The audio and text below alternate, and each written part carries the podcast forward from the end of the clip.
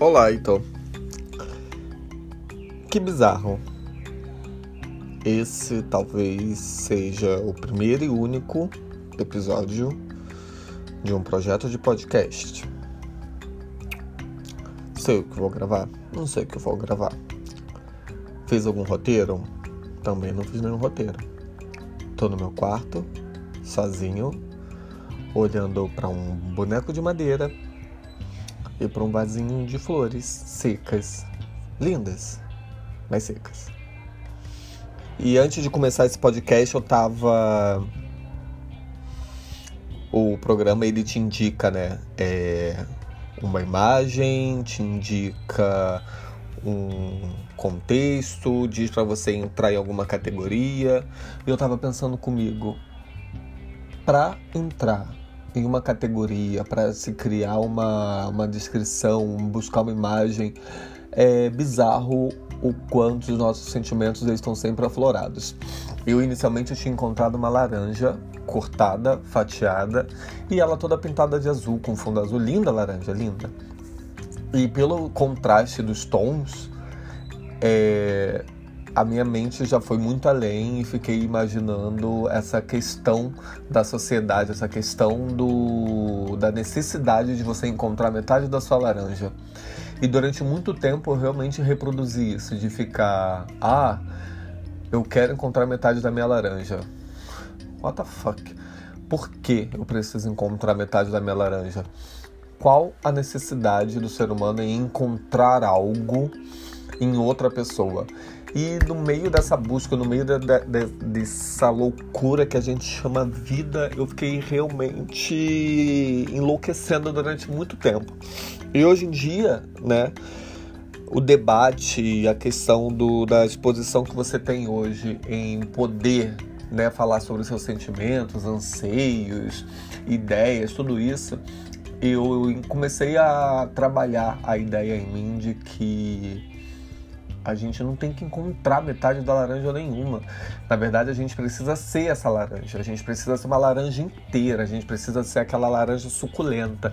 E quando a gente diz suculenta, meio que vem essa necessidade, essa cobrança, ela tem que ser perfeito. Não, gente, a laranja tem vários formatos. A laranja ela é meio torta, a laranja tem a redondinha, tem aquela que tem a casquinha meio danificada.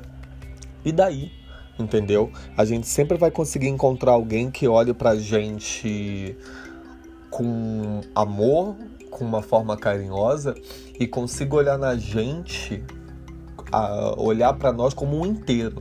Entendeu? Acho que a gente precisa estar inteiro, a gente precisa estar realmente preenchido.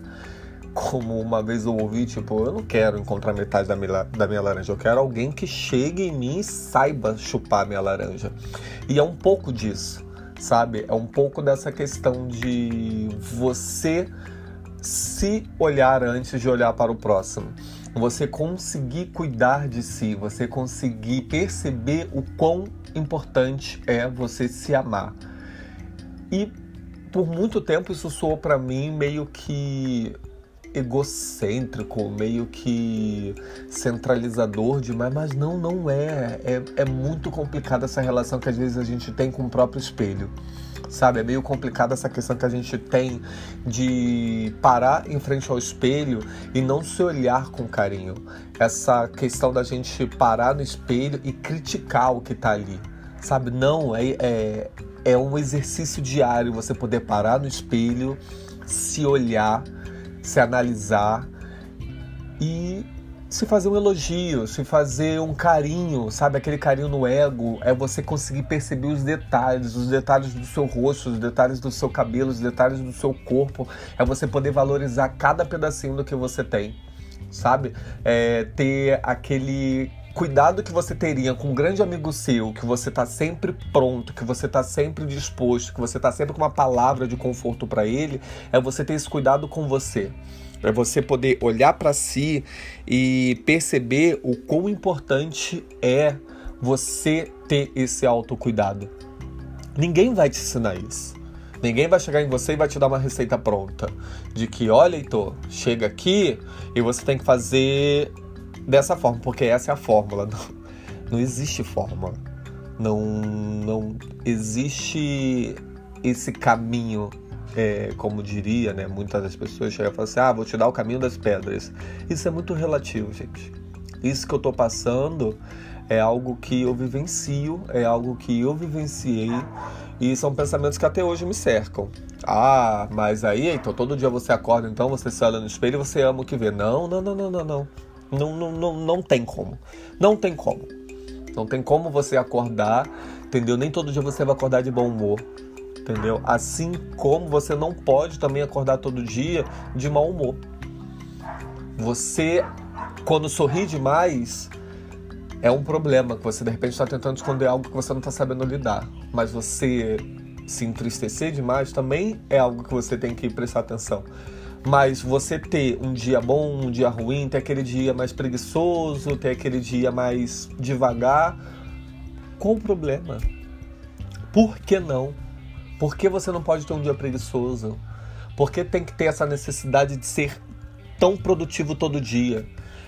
essa questão de você estar tá sempre em uma rede social, olhando fotos, olhando viagens, olhando dentes brancos incríveis, sorrisos, não tem essa necessidade. A gente precisa aprender a ver a realidade de um outro ângulo.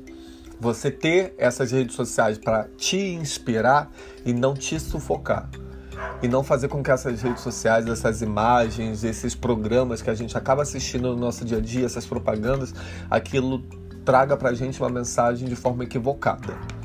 A gente precisa muito aprender a lidar com isso. E quando você passa a lidar com tudo isso, quando você passa a olhar para si com mais carinho, a perceber o quão importante é para você cuidar de si, a gente começa a analisar realmente melhor essa questão da laranja. De que eu não preciso de uma metade da laranja. Até porque ninguém quer pegar uma laranja pela metade. Ninguém vai chegar na feira, vai olhar aquela laranja na metade e assim, ah, olá, bom dia, sou Antônio, tudo bem? Eu quero aquela laranja. A fatiada, sim, a fatiada, porque eu preciso só de uma metade de laranja, não. Não vamos ser tão loucos a ponto. A gente literalmente precisa quebrar essa questão com a gente. Então, é um exercício, né? Ou talvez seja também, como eu falei, aqui a ideia é só a gente pôr para fora, pensar um pouco, ouvir, né? Em voz alta o que a gente tem a dizer. E algo que para mim tem funcionado é justamente isso.